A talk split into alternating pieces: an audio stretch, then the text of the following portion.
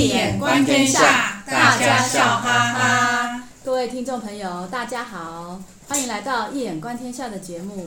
我是主持人少霞，在场的还有我们的学员小蜜蜂，大家好；Cherry，大家好；以及我们最开心、最有生命热情的张医生老师，恭喜老师出新书了。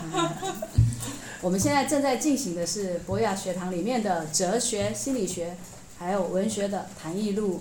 那今天，哇哦，我们对文学最有研究的 Cherry，他不知道要带给我们什么特别的作品呢？特别的，欢迎 Cherry。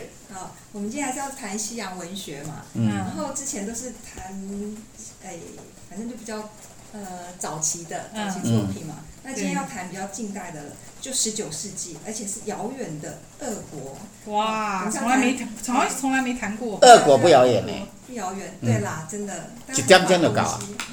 真的。对。它非常的广大。我们今天要谈的是俄国作家杜斯妥也夫。不过在印象里，我们一直都觉得俄国离我们非常遥远。我是到今年才知道，哦，飞机一个小时就也可以到。哦，真的。那就还好。是啊，好快啊。对啊，而且去年，对啊，我们今天谈的是杜斯妥也夫斯基。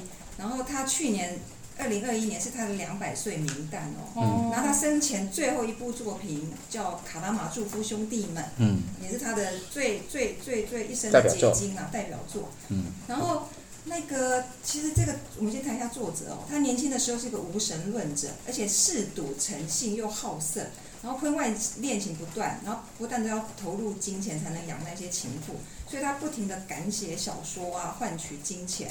然后他出像《罪与罚》的时候，出那本书的时候，弗洛伊德才出生哦。哦。哎，然后后来我我喜欢《罪与罚》。罪与罚，哦，真的、啊、好。那我们今天要谈的是，以后再有机会再谈《罪与罚》。我们今天就谈卡拉马祝夫兄弟。对对对。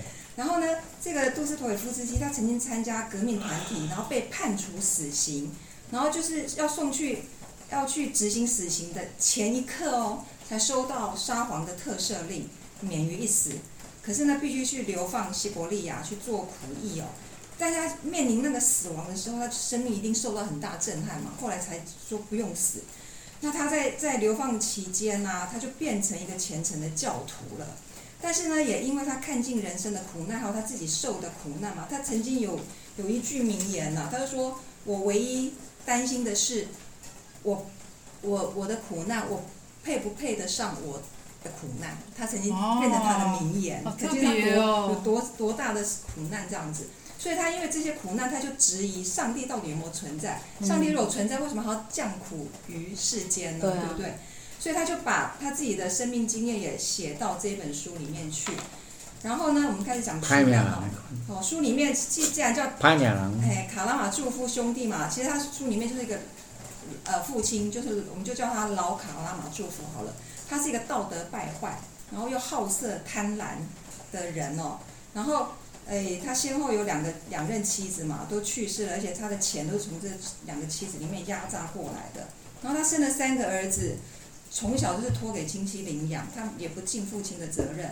另外还有一个是被当成仆人使唤的私生子，所以这个兄弟们等于是有四个兄弟了哈。如果连老四的私生子也算的话。然后这个老卡拉马祝福呢，跟那个老大老大长子米迦还争风吃醋，抢同一个一同一个风流女子了哈，就一个情妇。然后呢，有一天晚上，那个老大呢，他就怀疑这个这个这个情妇跑去跟他父亲幽会，然后一一怒之下，他就闯到家里面，差一点就把父亲给砸死，还打伤老仆人。然后后来他就仓皇的逃离，也不知道有没有杀掉父亲，但是老仆人就变成是一个证人了嘛。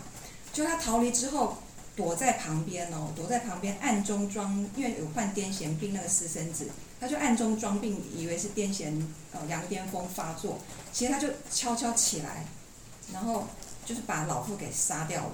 但是刚好旁边没有人啊，所以不知道凶手到底是谁，只是那个老仆人可能会作证说，就是那个老大他曾经闯进来啊，说要把他的老婆给杀死。所以呢，这整本书表面上很像一个侦探小说，嗯、核心的情节就是在找出真凶到底是谁。但是呢，其实它更多是在探讨心理、伦理、宗教跟哲学的思辨哦。这种这种俄国的小说都是非常的大部头哦，都探讨得很深。所以呢，这本小说是说很少数，老师说以前有讲过嘛，艺术有三种境界，它是一个少数能达到美学、道德跟宗教三种境界都符合的一个文学作品。嗯，好，那我们现在到第一个问题了，就有关心理学，弗洛伊德心理学家弗洛伊德嘛，他曾经把这本针对这本《卡拉马祝福兄弟们》呢，就写了论文哦，然后让这本书成为一个心理学现代心理学的经典文本，因为里头。非常每个角色都有复杂的心理，都可以值得来探讨。那这四个兄弟呢？可是我看起来很简单，他其实他们都要杀父亲而已啊。对，这四个兄弟都 对啊，原因都不一样总结就只有一个而已啊。而原因应该不一样吧？原因不一样。是啊，但是都一样要杀父亲，这叫做共理。对，他们就是像从人类学角度看，就有一个共同形式。对，他们都想要杀死父亲。对。然后那个捷克作家卡夫卡嘛，他曾经就写过那个《干父之谷》哈。对，其实他自己。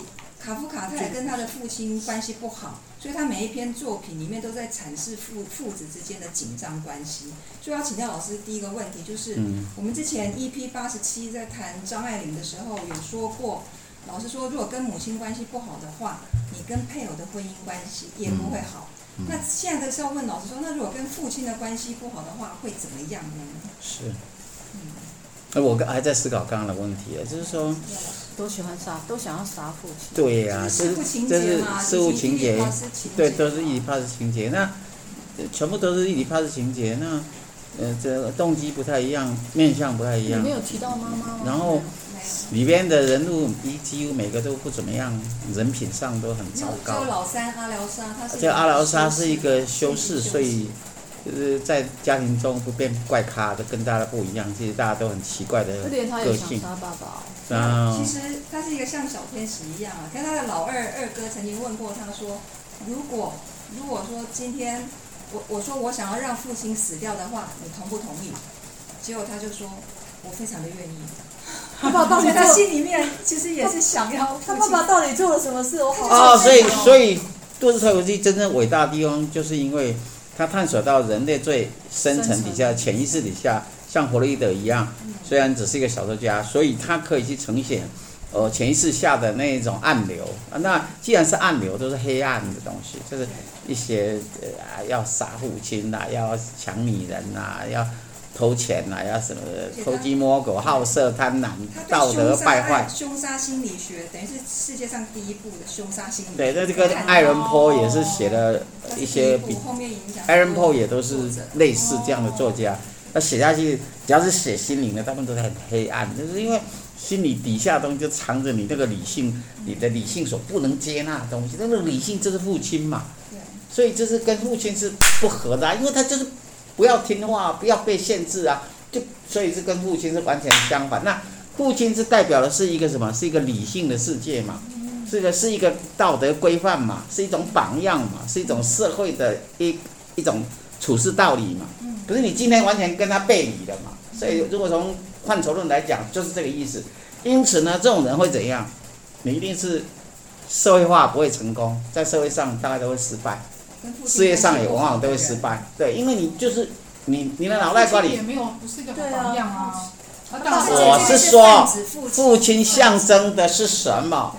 母亲象征的是情感的关系，父亲象征的是理性的这种就是社会化的力量。那你社会化力量弱的，你怎么跟人家相处？你一定是失败者。再来，你他父亲本身他。的，如果是真正一个负责任的人，你将来小孩子会负责任。你父亲不负责任，小孩就是不负责任。那所以他基本上是一个榜样嘛。那所以他谈的东西，因此他所谓的 individuation 个别化一个个别性的完成，就是自信完成本身。如果失去了一个没有一个好的父亲的话，其实很这个这样的小孩生长的小孩很难完成自信化，除非。嗯，除非什么 With the exception that you got the great godfather，你会有一个很好的养养教父，所以所以它里边就是这样写。看到没有？你看到没有？我的分析真是一针见血。他就老三阿廖沙跟着他学习。因为我研究精神分析的啊，所以这是一定就是这个样子。所以因此它里边会有一个教父，这也是为什么他不能够接纳最后那一幕嘛。对，那现在现在懂吗？是不是？我一针见血就穿透过去，就答案就出来了。哈，这就是我一眼观天下的，对不对？我们一步步讲。所以这是第一个问题。因此呢，呃，如果没有了父亲的这样的一个好的形象，他会变成叛逆心理。所以我们在故事里边，你看，几乎每个都有叛逆心理。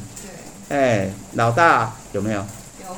米家嘛，他就是他有老婆，可是他还是很就是有情妇嘛，然后会想要杀了父亲。对，几乎每个都要啊。老二也想杀。老二对。啊，几乎每个都想杀。对啊，啊，所以每个都叛逆。对。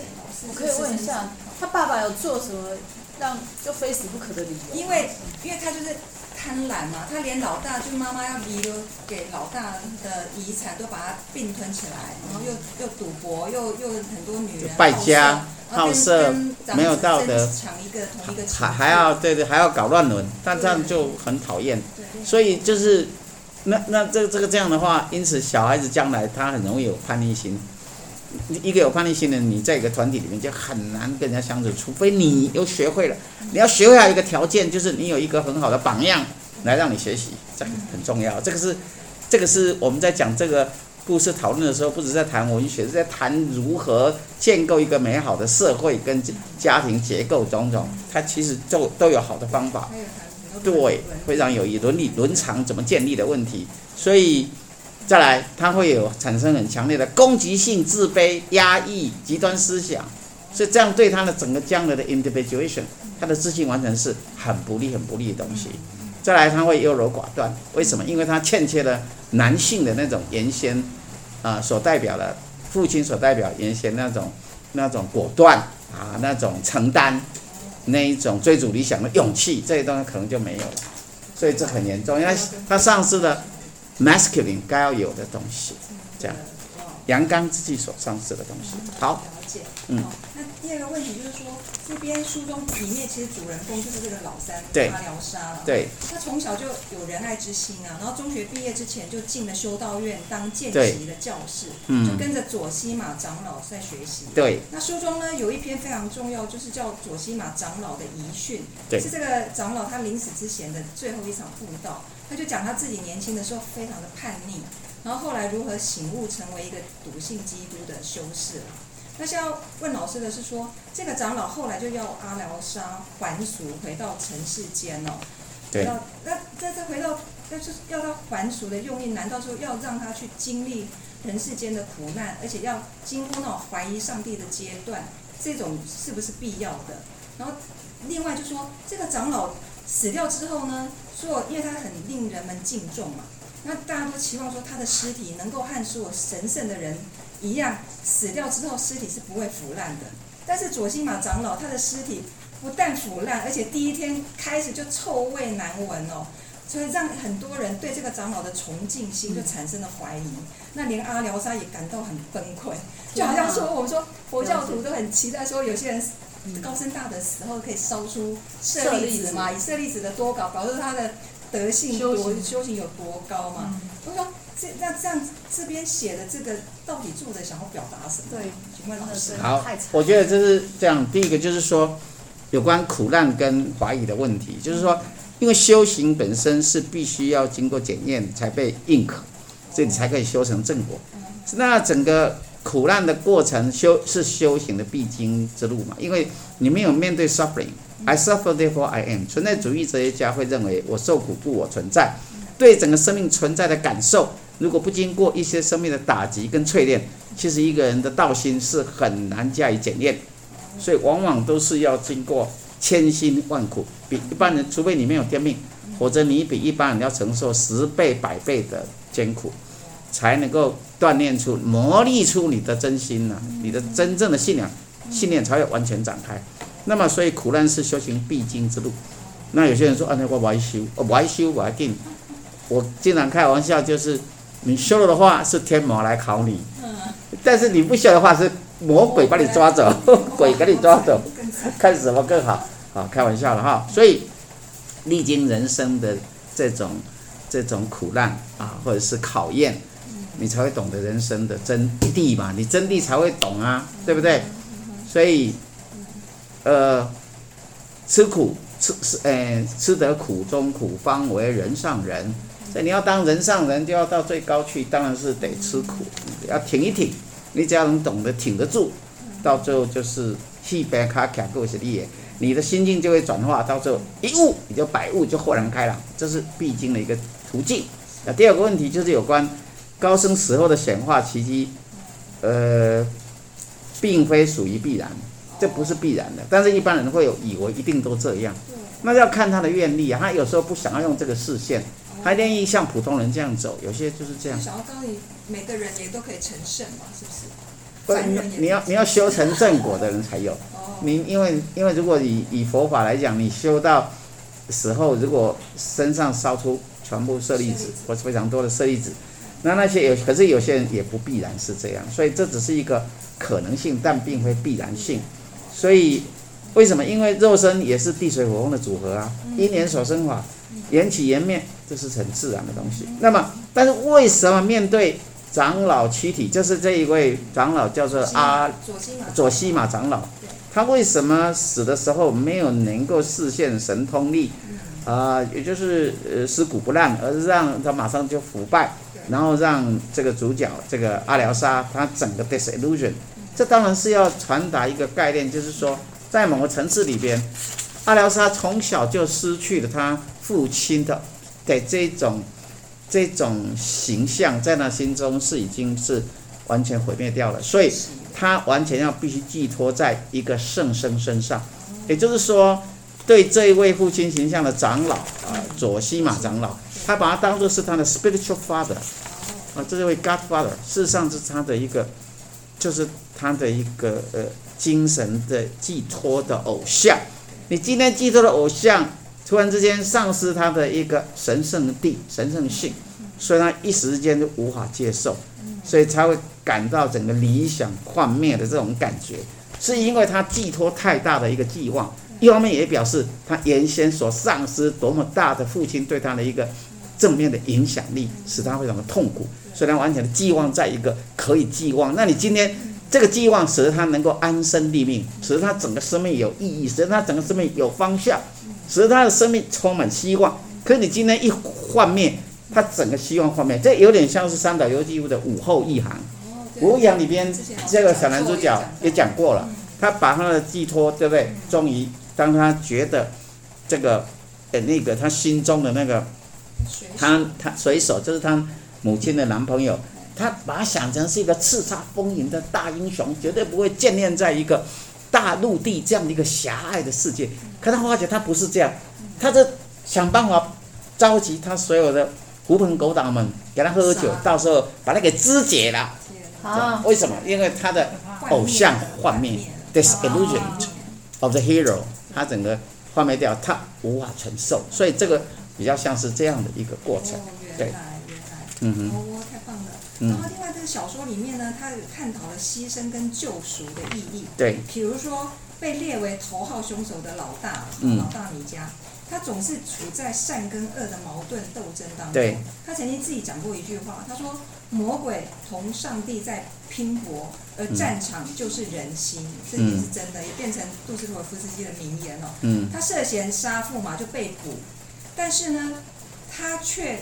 自愿承担全部的罪责，因为他承认自己有过杀父的想法，而且常常讲说我一定要把你给杀了，用这种罪恶的话语，然后无形中也煽动了那个私生子嘛，哦，就那个老四私生子，他想要复仇，因为老大老爸都没有把他当儿子看，都把他当成仆人在使唤，所以呢，这个老大他就决心要通过苦难来洗净自己了。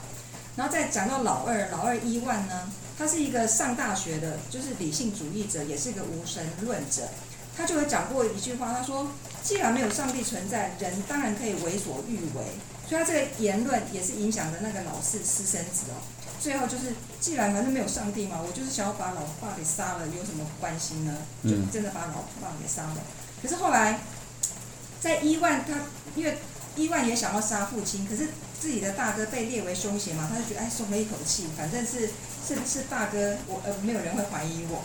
可是当他跟私生子有三度会面在聊天的时候，第三度哦，这个私生子居然跟老二讲说，其实我跟你说，杀杀掉父亲的不是大哥，是我。然后他说，但是你呀、啊，这个老二，你呢，你是同谋，因为我是受你的言论影响，其实你是一个幕后的推手。所以他就说，如果我我被抓的话，你也有责任，因为你是同谋。嗯。就这个老二突然刹那之间，他本来想要松了一口气，结果他说：“哇，原来他自己也有也有杀父的嫌疑，就对了。”结果他居然这个时候，他突然有一股大概佛陀注入的力量，还是怎么样？他突然决定想要上法庭去作证，想要承认自己是才是凶手。他想要作证说，其实那个私生子只是为了帮老大。摆脱嫌疑，也为了赎自己的罪才要承认。他等于说也要救老大，也要救私生子吧？没有，我这个我我就觉得很纳闷，为什么人有这么多的可能性？本来也是在善跟恶之间在摆荡嘛。然后我我不是凶手最好，反正我不用去去去受罪。可是到最某一刻，你又突然会觉醒，想说。我我也是有罪啊，我也曾经想过杀父啊，那为什么其他的兄弟要替我去承担呢？他是突然想要来帮助，可是呢，在他还没上法庭去作证之前，这个私生子自己就畏罪自杀了，就自杀了，所以也没有证据说到底是不是私生子杀的。所以呢，这个时候老二意外，他想要承认，也没有没有法官愿意相信他他是凶手，还是大家认定他是老大。所以老二就因为内疚而最后导致精神错乱，就住到精神病院去了。所以我现在请教老师的是说，为什么人可以充满这种可能性？有时候想要想要救自己利己，可是有时候又想要牺牲自我来利他。到底什么叫做牺牲跟救赎？请教老师。OK，我觉得这个地方写的是 Dostoevsky 他非常有意思的地方所书写的这样的一个人物啊、哦，就是呃。原先也是很有弑父的想法，到最后他突然之间被这个私生子啊所讲说，虽然他真正杀了父亲，但实际上老二也要负责任，因为是他怂恿他的，在理念精神上是受他的影响。结果经过这一席话之后，他突然上似乎他的良知被唤醒了，所以他就就觉得自己是罪不可赦。那这个，所以确实要问的是说，那这个。这个是到表达什么东西，对吧？哈。对啊。那其实这个啊，我个人觉得，其实 Dostoevsky 这个地方所书写的人物呢，我是比较像是一个，尤其是这个老二，他这样书写他，具有一个你看起来像是也蛮不不是很善良的角色，可是突然之间会变成一个圣徒，对，就觉得对，结结果一转化变成圣徒，那这个就是这是什么东西？这个是比较像是 Graham Greene。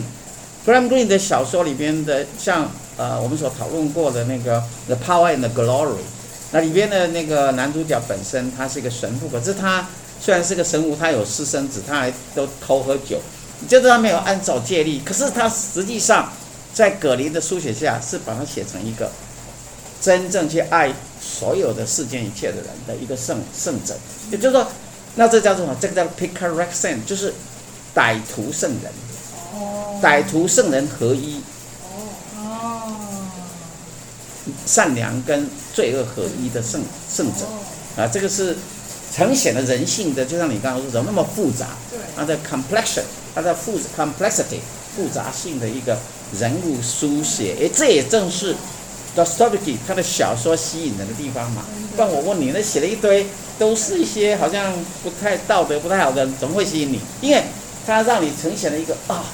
人性的可能性竟然是这么大，他的 range 竟然可以拉开一百八十度。因为他自己就是这样。对，他自己也是这样子，他也是做做过了一堆，所以他应该就是一个 Picaresque Saint，在本质上他是一个，也就是一个歹徒圣者。那歹徒圣者了解歹徒圣者，所以他书写歹徒圣者的心境。那这也因为如此，使他的小说在整个非常黑暗的人性当中，又幻化出。那种人性的光芒，这就是特殊的地方。这个佛法，那个放下屠刀立地成。哎，也有类似，也有类似的东西，在这在整个精神上，它也可以，或许就是刚刚你你问的嘛，是不是修道的历程必须经过迷雾、怀疑的阶段，到最后回首，可能就向善，这个就是一个一个复制道的易经里边复制道的一个过程。我觉得是写这个是蛮，我觉得是他很成功的。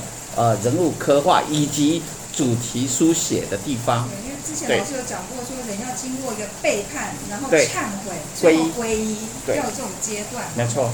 就是很多时候都必须如此，因为你否则你无法理解那个对自我的认知 （self identity），没有一个很清楚的认知嘛。如果你没有经历过一些诱惑、一些挑战，你怎么知道你到底是谁？所以存在主义讲我是谁，对吧？你知道自己是谁吗？如果没有把一切的诱惑摆在你面前，如果没有挑战你的极限、人性的极限，你能到最后你选择什么？你知道吗？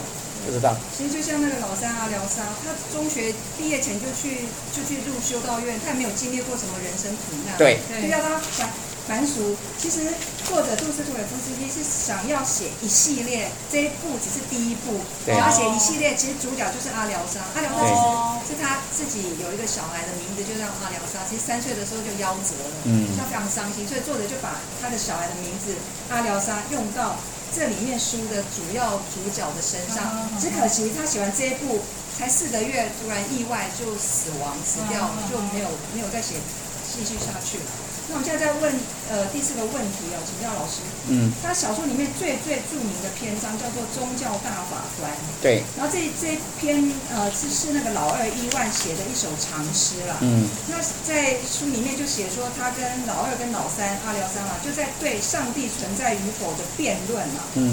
然后这个宗教大法官写的是说，在十六世纪的时候。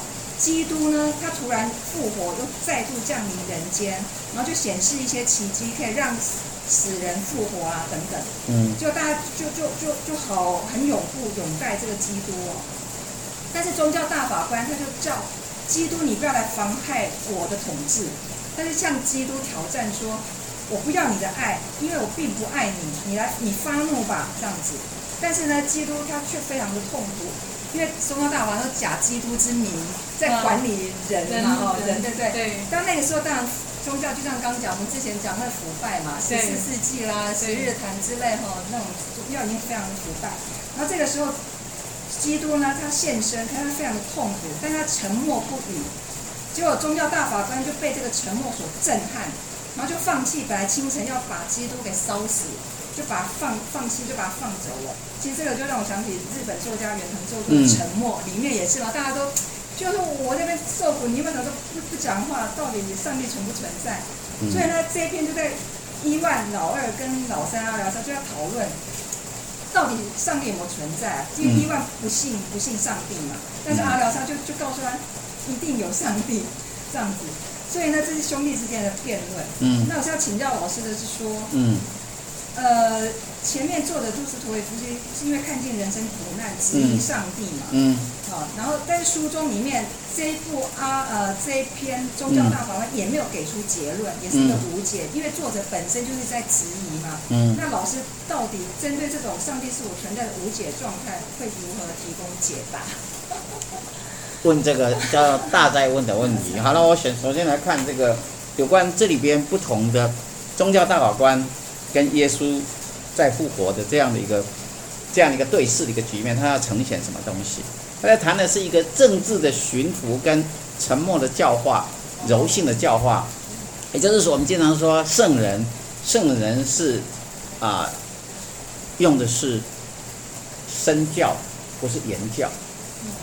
身教是一种沉默的教化，一种 indicative 的方式，用爱的方式。来教化众生，那政治人物或者是一个啊、呃，就说统治者，他基本上用巡抚的模式，所以这不太一样。呃，导之以礼，导之以德，这是圣贤的教化。那纯粹用这种啊、呃、法律啊规章，这些都不是，这是政治力的介入。所以呃。这这个议这样的一个这一个主题，这样的一个议题，事实上也是 Dostoevsky 他在整个作品里边，他好像一直有延续在讨论这个问题，啊，跟跟这个所谓的沉默教化这个有关系的东西，也就是我们在讲也能周作的时候讲的，这叫做啊弱残弱神学啊。对。脆弱神，脆弱神学，苦苦弱，苦肉苦弱，苦肉神学，对对对，为什么呢？因为众生有血有肉，那如果耶稣只是高高在上，事实上不能打动众生，打动这个信徒。那么，耶稣呈现他的呃有血有肉的部分，反而更容易来教化众生啊，这叫做苦弱哲学、苦弱神学。这样这个地方某个层次好像也跟苦多神学是有关系的，这样是是。就是大灾问的，对那个大灾问，我们都很好奇。你到底是要问什么？是说，是面对我们之前在谈论那个呃哲学的时候，有谈说，既然有上帝存在嘛，好好几次了，都问为什么要有苦难存在？因为我不是讲过了吗？上帝真正的伟大不是说安排要给你只有给你善而没有恶，不是，That's not the point。因为宗教本身是超越善恶的。宗教早就超越善恶了，不在善恶之内。善恶是人心的选择，嗯，所以也是人定的。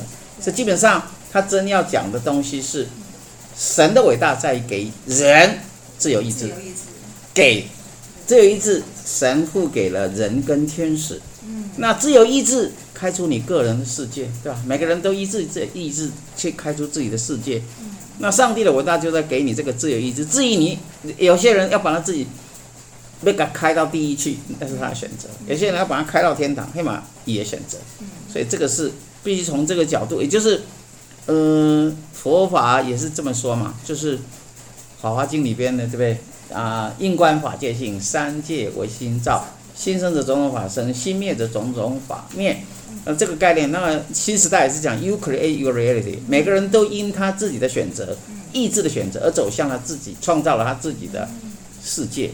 这个应该是从这个角度来看，啊，是呃，就像你刚刚讲的，存在主义哲学家也认为说，事实上，这个世界是没有意义的，这个世界没有意义。你创造你的，是你自己创造你自己的意义，一样的，意义也是你创造出来的，就是必须从这个角度来看，这样子，这才是真正上帝伟大的地方，嗯，而不是说要把恶都解除掉，对，因为善恶。它是并存的，没有恶怎么会有善？没有善怎么会有恶？经验本身是相对存在的东西，所以我也讲过，William Blake 他讲 Song of Innocence, Song of Experience，经验世界是恶的世界，但是纯真世界这两个是同时并立存在的东西，对。嗯，那其他最后一个问题，就是那个老三阿廖沙，他曾经帮助一群小学童嘛。他意外得知说有个学童叫伊柳沙，他曾经一家人受过大哥哈老大米家的伤害，而想这个老三就想要替他替他大哥赎罪了。好，他小说的结尾就是这个伊柳沙的丧礼了，他去世了。然后呢，阿廖沙就在石头旁边对着这些一群他的同学啦，在做宣讲的。他说我们要善良啊，要清白做人，不要相忘彼此等等。然后就给这整部就，然后小说就结束了啦，就给整部悲剧性的小说带来一丝希望。然后就诠释了一个小说的主题，就是说，即使一个小小的举动都会影响别人的命运。就像他大哥曾经把他的爸爸在呃酒馆里面把他拖出去，拖拖到外面去，然后大家都在嘲笑啊，等等等，就影响他们一整个家家人的命运。所以他说，其实我们每个人都对别人负有责任。那我现在请教老师是说。易经有说，吉凶悔令生乎动。嗯，你动了一个念头，譬如说你要杀父，有那么一个念头，或者说有一个举止、一个行为，嗯，不但会影响自己的命运，也会影响别人的命运嘛？嗯，是不是这样？对，因为这个小说对这个问题非常有意思。因为小说结尾，一般来讲，我记得我讲那个杀灵节的没有？Catcher in the Rye。少年捕手。对。对，也里边也是它的 ending 也很重要，也非常的重要。那个做那个那个小说的主人跟他妹妹的对话有没有？他是为了是教化，为了就是为了能够呃，就是给那个年轻的学童啊，能够给他们一个非常啊心灵或者是世界，给他们一个安顿的一个世界，这样的一个概念跟这里有点像。为什么呢？因为这是联想是不错联想，就是说小说以阿廖沙对孩童的教化作为 ending 嘛，而他的教化方式很特别，是柔性的，对吧？而且是一种 indicated，为为他们宣讲，要我们要善良，要清清白白做人，永远不要彼此相忘。那这个东西是，它是 ending 是，这是一种希望嘛，这带来一种，这个其实是一个 happy ending，hopeful ending，它。一方面为整个呃小时候带来救赎的契机啊，对吧？因为这是这样的一个充充满希望的一个契机。一方面因为失去父亲的国度，其实这个整个故事都在讲失去父亲，失去父亲的国度，就是说，其实这个父亲存在等于不存在，因为他对他们不能够产生正面影响，使得他们失去了理性，使得他们，呃，有没有起笑，使得他们不知道社会规范，使得他们呃伦常非常混乱，对吧？使得他们有想要杀父的冲动，使得他们想要报复，使得他们产生报复的行为，使他们叛逆，懂不懂？这个。一方面会失去父亲的国度，带来理性、标杆跟典范的力量，因为他用它来实现一个原先已经失去了的、没有意义存在，也没有标准、没有准绳、没有领导者的这样子一个失序的世界，带来一个可能性的希望跟可以。发了的东西，所以这就是一方面为失去父亲国带来理性标杆跟典范力量。此外，取代了原先他家中是充满刚暴的父权统治，因为他的父亲就是这种刚暴的父权，代之以柔性的。什么叫柔性？在上者宽容，在下者喜悦。就像他跟这个小朋友相处这样，一个真正领导者必须是这种态度，在上者要宽容，在下者。在下者要喜悦的跟随的一种互动关系，也就是从以正临民，政治的正，临就是地则临，地则临的精神，地则地则领导者要宽容，像地一样包容一切，包容众生，然后在下人要喜悦追随，这地则灵，这才是真正的互动关系，所以。从以正临民转化为以教临民，教育是百年之大业，所以的教师无穷，百年树人的理想跟转化，作为小说的良心跟希望，这是我的诠释。好棒耶！今天我们其实。这个故事 Cherry 讲的非常棒啊，他告诉我们这个故事，然后他故事里面人性非常复杂，等于是果然是非常的 complicated。我们不用自己去经历苦难，我们就了解了这一场人性的洗礼。那最后再跟大家说明一下，老师的新书《易经符号诠释学：当代华人格物的理论与实践》已经出版了，然后我们也办过新书签名会了。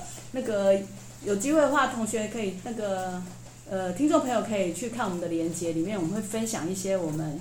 新书老师与黄文国教授的一些对话，精彩的对话。然后我们接下来有易经格物九讲，这个更是非常的精彩。先卖个关子，赶快大家先去订阅连接哈。然后我们会发讯息给你，先抢先赢，无人难求哦。那非常谢谢大家，今天节目就到这边结束。